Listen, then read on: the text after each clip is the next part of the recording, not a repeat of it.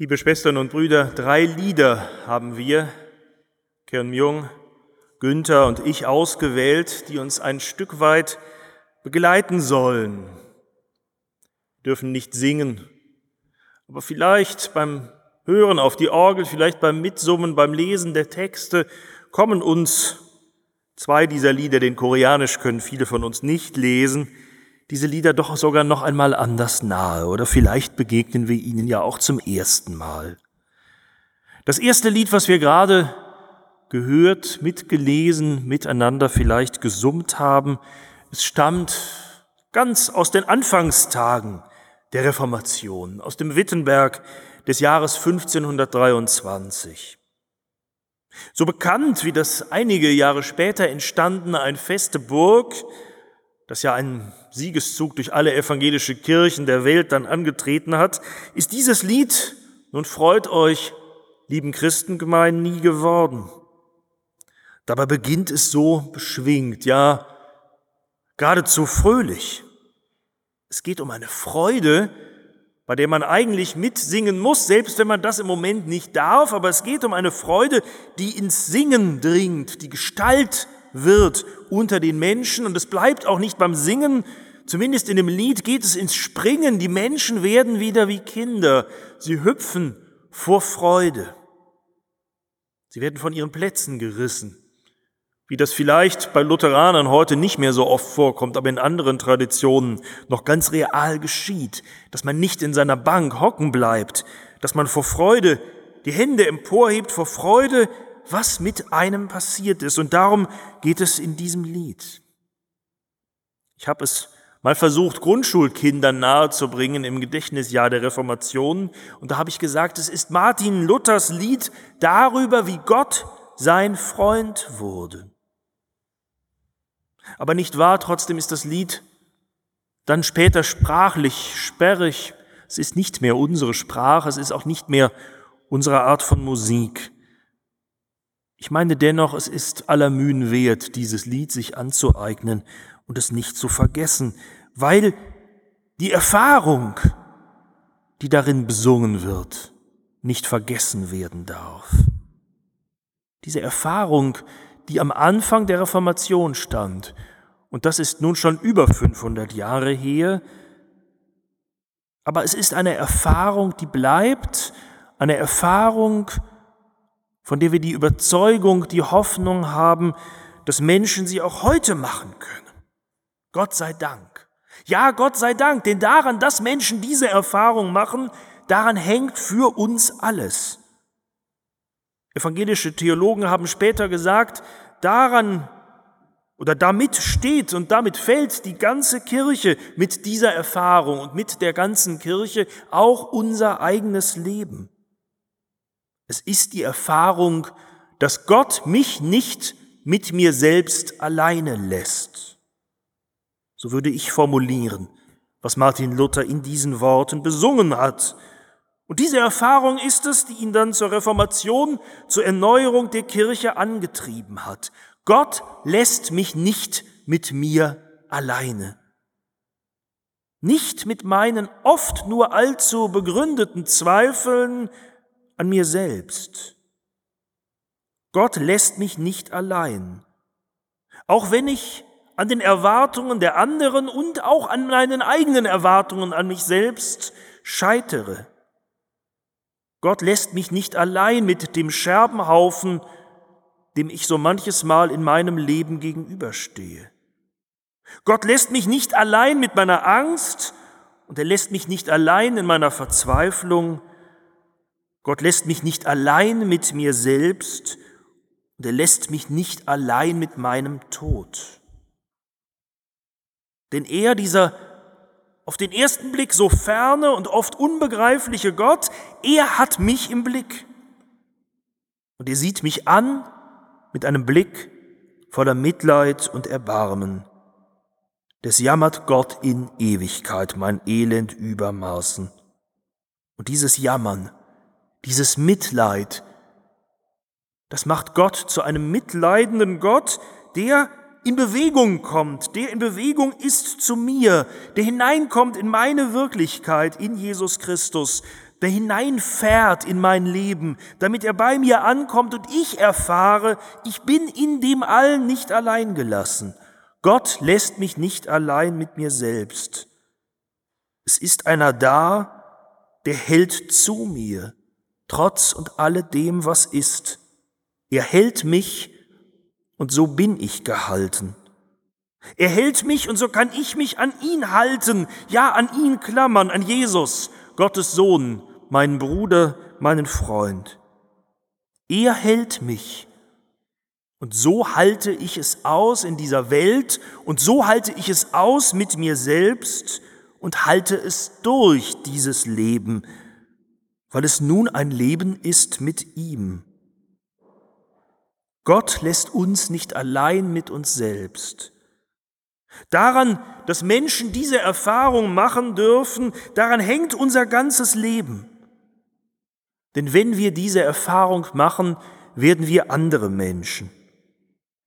Ich fange an, so gut es geht, nun auch andere nicht mehr allein zu lassen. Ihr Elend, ihre Traurigkeit, ihre Sorgen lassen mich nicht mehr kalt. Ich kann den Weg zum anderen, der mich braucht, finden, denn er, Gott, hat längst den Weg zu mir gefunden. Gott lässt uns nicht allein mit uns selbst. Mit dieser Erfahrung hat sie angefangen, die Reformation. Als Kirche bleiben wir lebendig, wenn Menschen bei uns diese Erfahrung machen können und wenn wir diese Erfahrung untereinander teilen, auch und gerade in den schwierigen Zeiten, in denen wir leben. Amen. Die Geschichte aus der Tradition der Reformation, die ich Ihnen erzählen möchte, die ereignete sich etwa 200 Jahre nach den Wittenberger und den kontinentalen Ereignissen zur Zeit Martin Luthers am Anfang des 16. Jahrhunderts. Und meine Geschichte beginnt mit einem Seesturm. Auf einem Schiff unterwegs vom englischen Bristol in die neue Kolonie in Georgia, in den heutigen USA. Und dieses Schiff ist nicht so ein, naja, harmloses Schiff, sondern so ein richtig englischer Schoner, auf dem die Kolonialisten und eben auch andere unterwegs waren. Auf diesem Schiff reiste auch der anglikanische Priester und Dozent am Oxforder Lincoln College, John Wesley, mit. Und er reiste mit den Kolonialisten und eben auch einer Gruppe Herrenhuter Gläubiger über dem Ozean, um ein neues Zuhause aufzubauen. Als Seelsorger war er von der Kirche bestellt, sich um die Kolonialisten zu kümmern. Das Schiff kam in ein richtig großes Unwetter. Die Passagiere auf dem Schiff wurden unruhig, panisch und sahen eigentlich ihr Ende herbeigekommen. Aber die deutschen Herrenhuter die sangen ruhig ihre Psalmen und beteten. Und das hinterließ bei dem jungen anglikanischen Priester einen tiefen Eindruck. Und er merkte, wie wenig sicher und wie wenig tragend eigentlich sein Gottvertrauen war. Als er nach seiner Zeit in Georgia wieder in England lebte, wurde seine innere Unruhe noch stärker. Und John Wesley zweifelte an seiner Berufung und an seiner Arbeit als Geistlicher. So suchte er auch in England, in London weiter den Kontakt zu den Herrenhutern und kam am 24. Mai 1738 in die Aldersgate Straße Street in eine Hausversammlung.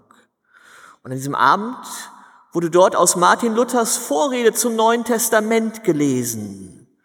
Und dort schreibt Martin Luther, der Geist macht ein frohes und freies Herz. Daher wird jedermann ohne Zwang willig und freudig Gutes zu tun, jedermann zu dienen, allerlei zu leiden, Gott zu Liebe und Lob, der ihm solche Gnade erweist. John Wesley trafen diese Worte buchstäblich direkt ins Herz. Und er schreibt dazu in seinem Tagebuch, als Luther die Veränderung beschrieb, die Gott durch den Glauben an Christus im Herzen bewirkt, da wurde mir merkwürdig warm ums Herz. Ich spürte, dass ich auf Christus vertraute, für das Heil allein auf Christus. Und das wurde zu einem zentralen Satz unserer methodistischen Tradition, strangely warmed, seltsam erwärmt, da wo Menschen dem Evangelium begegnen. John Wesley erlebte seine persönliche Reformation, nicht seine Askese, die er viele Jahre lang praktiziert hat, seine vielen diakonischen Dienste, von denen er erzählen könnte, schenkten ihm Glauben und Gewissheit, sondern sein Vertrauen allein auf Christus. Solche geistlichen Erfahrungen erlebten auch damals viele in den von pietistischen Bewegungen geprägten Kreisen. Und der methodistischen Tradition ist davon das Symbol des Feuers, des seltsam erwärmt werden durch den lebendigen Glauben geblieben. Wenn Sie unterwegs sind in dieser Welt, in England, aber vor allem in Nordamerika, in Afrika, Asien, wo auch immer, immer wieder werden Sie dieses Kreuz und diese Flamme treffen. Weltweit das Symbol des Feuers, was innerlich erwärmt. Doch zu dieser Geschichte gehört ein zweites Kapitel, das John Wesley in die Reformationsgeschichte hineinschrieb. Ein guter Freund und ein bekannter Geistlicher der damaligen Zeit in England, George Whitfield, überredete John Wesley, als Prediger die Kirchenhäuser, das Kirchenhaus zu verlassen und unter freiem Himmel zu predigen. Und so hielt John Wesley tief verwurzelt in der hochkirchlichen anglikanischen Tradition am 2. April 1739 in einer kleinen Bergarbeitersiedlung, etwas außerhalb von Bristol in Kingswood, seine erste Straßenpredigt. Den Text seiner Predigt setzte nicht nur das Wort für diese Ansprache, sondern es nannte eigentlich ein ganzes Programm, für das später John Wesley, sein Bruder Charles und auch die methodistische Bewegung eben letztlich gestanden haben.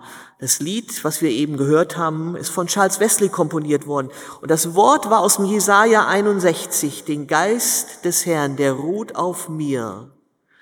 Denn der Herr hat mich gesalbt, damit ich den Armen das Evangelium bringe. Die gute Nachricht der Gnäd, des gnädigen Gottes kommt dahin, wo Armut, wo Leid, wo Gewalt, wo Krankheit, wo tiefe Sorgen zum täglichen Brot für Menschen gehörte. Und an diesem Punkt kam es auch später zu einem Bruch zwischen den lutherisch geprägten Herrenhuter um Graf Zinsendorf und der, und John Wesley selbst.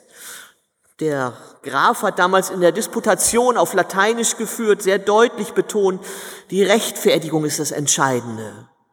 Und die Konsequenzen dieses lebendigen, dieses neuen Glaubens, das steht nicht wirklich im Zentrum. Aber ausgerechnet da setzte John Wesley und seine methodistische Bewegung ein. Man erwartete, man erwartet eine Veränderung, eine existenzielle Neuschöpfung im konkreten Leben als Frucht aus der rechtfertigen, aus der Rechtfertigung im Glauben. Sie können beruhigt sein. Heute streiten die Herrenhuter und die Methodisten nicht mehr miteinander. Wir haben gerade vor einigen Wochen einen Bruder der Herrenhuter Bewegung in Cottbus als, als Pastor eingeführt in eine unserer Gemeinden. Man hat den Eindruck, damals sind einfach zwei Alpha-Tiere aufeinander getroffen und sie hätten besser vielleicht aufeinander hören sollen, denn soweit waren ihre Meinungen nicht auseinander. Doch die methodistische Bewegung öffnete tatsächlich eine neue Tür für die kirchliche Welt in England und bis heute in vielen Ländern und Regionen. Die gute Nachricht muss dahin kommen, wo die wohnen, denen der Glaube zerbrochen ist oder nie geweckt wurde. Die gute Nachricht muss zu denen kommen, die das Erfahrung des Glaubens brauchen. Und so sah denn die Praxis zu diesem Lied von Charles Wesley so aus, dass vielleicht ein Mensch auf der Straße von Gottes liebender Gnade hört. Und dann schließt er sich einer der Gruppen an, die es vielleicht in seinem Dorf, in seiner Gegend gibt, einer methodistischen Klasse, Meistens die Männer entsagen dem Trinken und helfen mit dem wenigen, was sie haben, dann anderen und werden dann irgendwann vielleicht selbst zu Predigern oder zu Predigerinnen der guten Nachricht des, der, der gnädigen Liebe von Gott für alle Menschen. Ja, von Anfang an war es überraschend, dass die Predigerinnen eine Rolle spielten. Die methodistische Bewegung gehörte zu einer der ersten kirchlichen Denominationen, wo Frauen in geistliche Ämter ordiniert worden sind und auch kurz nach dem Zweiten Weltkrieg wurden die ersten Bischöfe in der methodistischen Bewegung eingesetzt für ihre Sprengel. Die Veränderung durch den Glauben, das erweckte, das brennende Herz Einzelner löst soziale und politische Revolutionen aus. Zur Zeit John Wesleys war es der Kampf gegen die Sklaverei, war vor 150 Jahren die Organisation der Arbeiterbewegung in England und Nordamerika. Und die ökumenische Bewegung hat die längste Zeit hoffentlich zum Glück ihre leitenden Persönlichkeiten aus dem Methodismus gehabt. Die Präsidenten des Ökumenischen Rates waren über fast 20, 30 Jahre hinweg Menschen aus der methodistischen Bewegung. Und vielleicht ganz lokalpatriotisch wir sind ein wenig stolz, dass wahrscheinlich die Sonntagsschularbeit, die Kindergottesdienstarbeit vor über 100 Jahren durch die methodistische, durch die evangelische Gemeinschaft damals nach Lippe gekommen ist. 1880 konnte man an elf Orten in unserer Nachbarschaft methodistische oder eben Sonntagsschulen erleben. Das brennende Herz bringt bis heute die Reformation zurück ins Leben, auf die Straßen des Lebens. Ich wünsche Ihnen diese Erfahrung des brennenden Herzes, dass Sie die Reformation mitnehmen, wo immer Sie heute Abend hingehen, Menschen ansprechen können und Sie spüren, da ist mehr als nur Worte. Da ist Gottes lebendiger Geist, Gottes Gnade selbst, die einen Menschen verändern kann. Amen. 지난 2007년 한국의 모든 교회가 한 사건에 집중하며 이를 기념했습니다. 1907년 북한의 평양에서 일어난 큰 부흥 운동이었습니다. 믿지 못하시겠지만 1900년대 초 한국은 남쪽보다 북쪽이 경제적으로 더 잘 살았습니다. 당시 한국의 대표적인 교회들도 모두 북한에 있었죠. 2007 feierten alle Kirchen in Korea das Jubiläum 100 Jahre christliche Erweckungsbewegung in Pyongyang, Nordkorea. Sie glauben es vielleicht nicht, aber am Anfang des 20. Jahrhunderts lebte man wirtschaftlich im Norden Koreas besser im, wie im Süden. Um 1900 arbeitete alle bekannten Kirche und Kirchengemeinden vor allem in Nordkorea. 한국의 최초 선교사는 독일인 선교사 칼 귀칠라프라고 알려져 있습니다. 의사이자 통역관으로서 중국에서 선교 활동을 하던 그는 1832년 7월 한국 고대도라는 섬에 머물며 그 당시 가난했던 한국 사람들을 위해 감자씨를 가져와 파종했죠. 하지만 그가 머물렀던 기간은 대략 2주가 전부였습니다. Der erste Missionar in Korea war der deutsche Missionar Karl Gützlaff.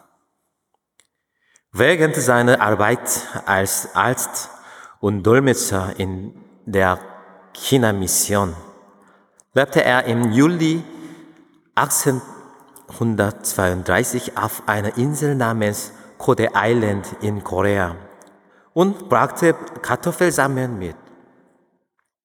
Er zeigte den Inselbewohnern, die sehr arm waren, wie man die Kartoffel anbaut. Er blieb ungefähr zwei Wochen auf der Insel. 그 이후로 1890년대 한국에는 수많은 서양인 선교사들이 특히 미국에서 많은 선교사들이 들어왔고 그들은 주로 당시 수도였던 한양, 지금의 서울과 그리고 경제적 수도라고 말할 수 있는 북한의 개성과 평양에 교회들을 세웠습니다. Seit den 1890er Jahren kamen viele westliche Missionare nach Korea, insbesondere aus den USA, und bauten Kirchen in Kaesong und Pyongyang, den wirtschaftlichen Städten heute in Nordkorea, und in Seoul, der heutigen Hauptstadt von Südkorea. 하지만 그들의 노력과 헌신에도 불구하고 그들의 선교 사역은 잘 이루어지지 않았습니다. 한국 토차민들에게 복음이 잘 들어가지 않았죠. 예수를 믿는다고 하나 교회에 나오는 사람들이 많지 않았습니다. 한국의 선교에 큰 획을 그었다고 평가받는 미국 남감리교회 소속 위로 선교사 로버트 하디는 1902년 한국인들을 향한 실망과 정죄, 그리고 자신의 사역, 그것에 대한 신앙적 좌절에 가득 찬 선교 보고서를 작성합니다. 그 외에도 자신의 사역에 대해 긍정적인 평가를 하는 선교사는 많지 않았습니다. Trotz ihrer harte Arbeit und ihres Engagements war ihre Missionsarbeit nicht erfolgreich. Das Evangelium kam bei den koreanischen Ureinwohnern nicht gut an. Obwohl sie an Jesus glaubten, kamen nicht viele Menschen in die Kirche.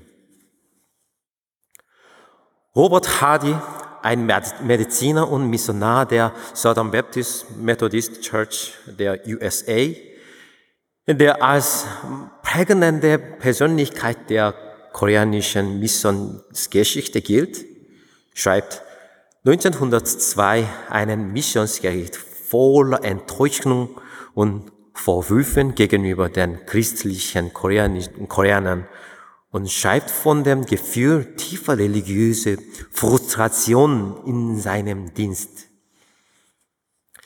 Auch andere Missionare gaben in dieser Zeit keine positiven Kommentare über ihren Dienst weiter. 그런 가운데 1903년 두 명의 무명의 여 선교사들이 선교사들과 함께 한국인들의 부흥을 위해 기도를 시작합니다. 그리고 시간이 지나 이 모임에 참, 참여자가 많아졌죠.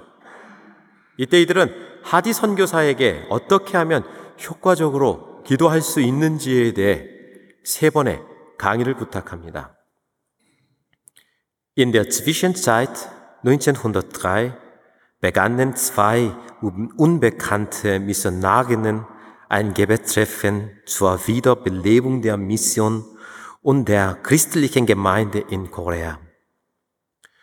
Und im Laufe der Zeit nahm die Zahl der Teilnehmer an diesem Treffen zu. Zu diesem Zeitpunkt baten die beiden Frauen Robert Hardy Vorträge darüber zu halten, wie man effektiv betet. 성경을 가지고 이 말씀을 강의를 준비하면서 하디는 자신의 교만함을 깨닫게 됩니다. 명문 토론토 대학 그것도 의과대학을 졸업하고 한국에 입국한 하디는 그 내면에 학력에 대한 교만함, 의사라는 직업에 대한 교만함, 영국 시민이라는 백인 우월주의, 한국인에 대한 편견과 인종차별이 깊숙이 자리 잡고 있음을 깨달았죠.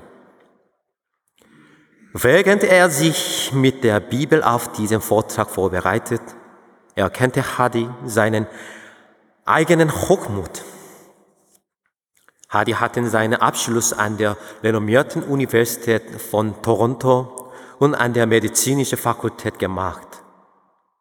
Als er nach Korea kam, stellte fest, dass er durch seinen akademischen Hintergrund und durch seinen Beruf als Arzt sich arrogant gegenüber den einheimischen Koreanern viel hielt und so vor allem die weiße Vollmachtstellung der britischen Bürger förderte.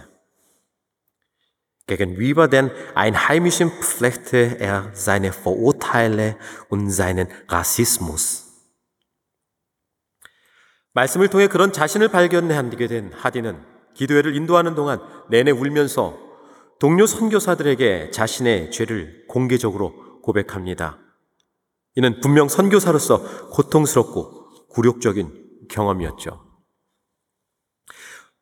Während des Gebestreffens weinte Robert Hardy öffentlich und gestand die Sünde seines Hochmuts vor seinen Mitmissionaren. Das war für einen Missionar offensichtlich eine schmerzhafte und demütigende Erfahrung. 하지만 그는 그의 선교 보고서에서 성령의 강권적인 역사 앞에 그는 자신의 죄악과 잘못을 토로하지 않고는 견딜 수가 없었다고 고백합니다. 이러한 하디의 고백은 동료 선교사들의 회개로 이어졌습니다. In seinem Missionsbericht schreibt er, dass er erlebt hatte, wie der Heilige Geist selbst ihn überführte, es ihm warm ums Herz würde und er von seinem sündigen Hochmut befreit wurde. Hadis Geständnis führte zur Reue auch bei den anderen Missionaren. 그리고 그는 여기서 멈추지 않고 다른 지역을 다니면서 여러 집회를 인도했고 매 집회마다 커다란 성령의 역사가 일어났다고 그는 기록하고 있습니다. 그는 가는 곳마다 많은 사람들이 자신의 죄를 공개적으로 회개하는 일들이 일어났다라고 고백합니다. Er setzte nun seine Arbeit fort und organisierte mehrere Evangelisationen in anderen Regionen des Landes. Er berichtet, dass bei jeder Evangelisation der Heilige Geist die Herzen der Menschen verändert. Überall, wo er hinkam, bereuten viele Menschen öffentlich ihre Sünde. 이러한 영적, 영적 각성의 움직임은 1906년 서울과 평양을 비롯한 전국 주요 도시에 열린 신년 부흥회를 통해 영적 각성의 움직임이 강화되기 시작하고요. 1907년 1월 14일 폭발합니다.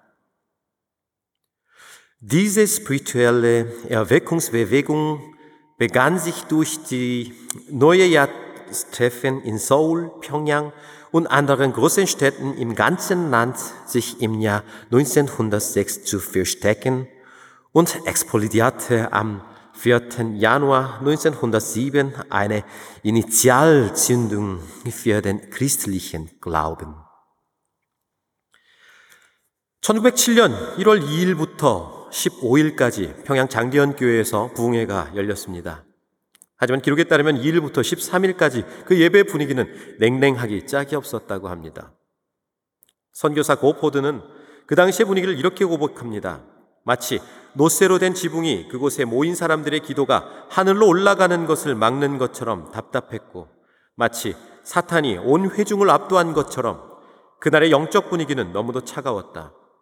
오죽하면 그날 말씀을 전했던 길선주가 너희는 다 죽었어 라고 반문할 정도였다. Vom 2. bis 5. Januar 1907 fanden in der Changdaehyun-Kirche in Pyongyang Evangelisationen statt. Aufzeichnungen zeigen jedoch, dass die Atmosphäre bei den Gottesdiensten vor diesem 14. Januar noch sehr kalt war. Die Atmosphäre an den Tagen war so kalt, so wurde es berichtet, als ob Satan die ganze Gemeinde überwältigte und als hätte ein Messingsdach die Gebete der dort versammelten Menschen daran gehindert, in den Himmel aufzusteigen. Pastor Gil, der predigte, sagte, ihr seid alle tot. 그런데 이 냉랭했던 분위기는 14일 길선주 목사의 설교 후에 기도회가 시작되면서 깨지기 시작합니다. 14일 저녁 15일부터 15일 새벽까지 이어진 이 기도회 중에 길선주 목사는 사람들 앞에 다음과 같은 고백을 합니다. Die kalte Atmosphäre beginnt zu berechnen. abbrechen, als das Gebetstreffen nach der Predigt von Pastor Gill am 14. Januar beginnt. Während dieses Gebetstreffens, das vom Abend des 14. bis zum Morgengrauen des 15. dauerte, gab Pastor Songju Gil vor Menschen das folgende Geständnis ab. 나는 아간과 같은 자입니다. 나는 하나님께서 복을 주실 수가 없습니다. 약 1년 전 친구가 임종시에 나를 자기 집으로 불러서 말하기를 길장로 나는 이제 세상을 떠나니 내 집 살림을 돌아보아 주시오 라고 부탁했습니다. 나는 잘 돌보아 드릴 터이니 염려하지 말라고 했습니다. 그러나 그 재산을 관리하며 미화 100달러 상당을 훔쳤습니다. 내가 하나님의 일을 방해한 것입니다. 내일 아침에 그 돈을 죽은 친구의 부인에게 돌려드리겠습니다. Ich bin wie Akan. Das Buch Josua erzählt seine Geschichte. Ich kann von Gott nicht gesegnet werden.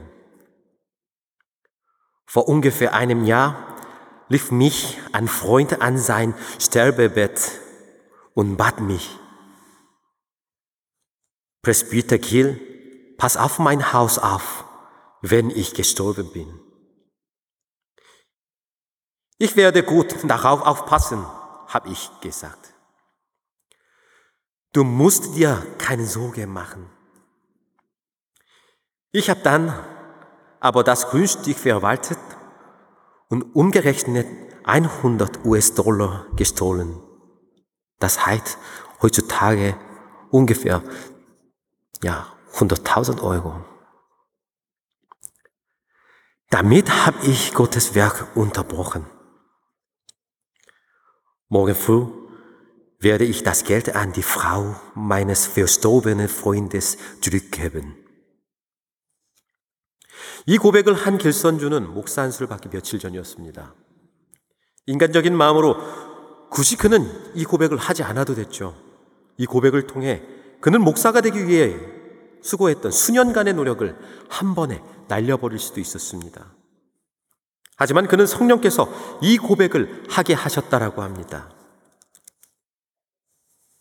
Dieses Geständnis machte Pastor Giel einige Tage vor seinem Ordination. Niemand hatte ihn gezwungen, dieses Geständnis abzulegen. Doch durch dieses Geständnis wurde seine jahrelang Bemühung und Ausbildung, um Pastor zu werden, in Frage gestellt. Aber er bekannte, dass der Heilige Geist ihn getrieben hat, dieses Geständnis nun abzulegen. 역사 기록에 따르면 이 회개를 시작으로 다른 사람들의 회개가 이어지기 시작했고 이러한 영적인 회개 운동은 이후 도덕적, 사회적 운동으로 변해갔고 규모도 전국적인 규모로 커져갔다라고 합니다. 그리고 이 운동으로 인해 한국 교회는 양적으로나 질적으로 폭발적인 성장을 이루게 되었습니다. Nach den historischen Aufzeichnungen begann mit dieser Umkehr, äh, Umkehr des Pastors die Umkehr anderer zu folgen und diese Bewegung der geistigen Umkehr würde später zu einer moralischen und sozialen Bewegung, die die ganze Nation erfasste. Aufgrund dieser Bewegung hat die koreanische Kirche sowohl in quantitativer als auch in qualitativer Hinsicht ein explosives Wachstum erlebt. 그래서 한국의 모든 교회는 교단적 배경을 떠나 모든 교회가 이런 신앙 전통 안에 있게 되었습니다. Alle Kirchen in Korea, unabhängig von ihrem konfessionellen Hintergrund, bekennen sich zu dieser Tradition des Glaubens. 저는 이번 종교개혁일 설교를 제안받았을 때 이 평양 대부흥 운동이 가장 먼저 생각났습니다. 16세기 루터의 종교개혁은 영적 각성과 회복을 위한 교회 운동이었습니다.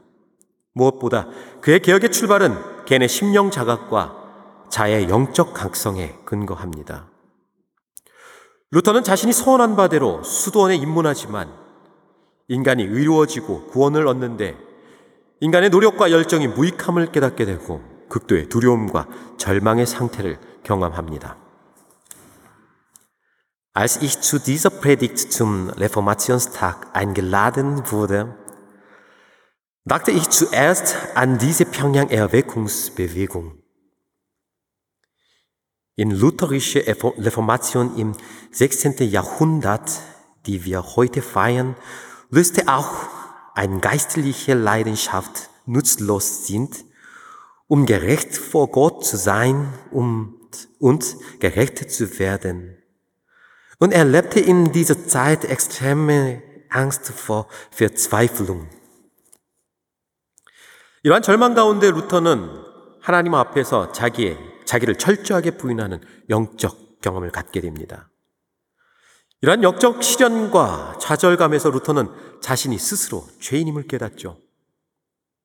그리고 오직 예수 그리스도를 통한 믿음과 하나님의 은혜로 구원에 이르며 결국 유로운 삶을 살게 된다는 확신을 얻습니다. 이러한 스스로의 영적 자각과 회심이 루터 개혁의 근거가 됩니다. 그리고 이러한 회개가 1907년 평양 부흥 운동의 중요한 정신이 됩니다. In diesen spirituellen Prüfungen und Frustrationen erkennt Luther, dass er ein Sünder ist.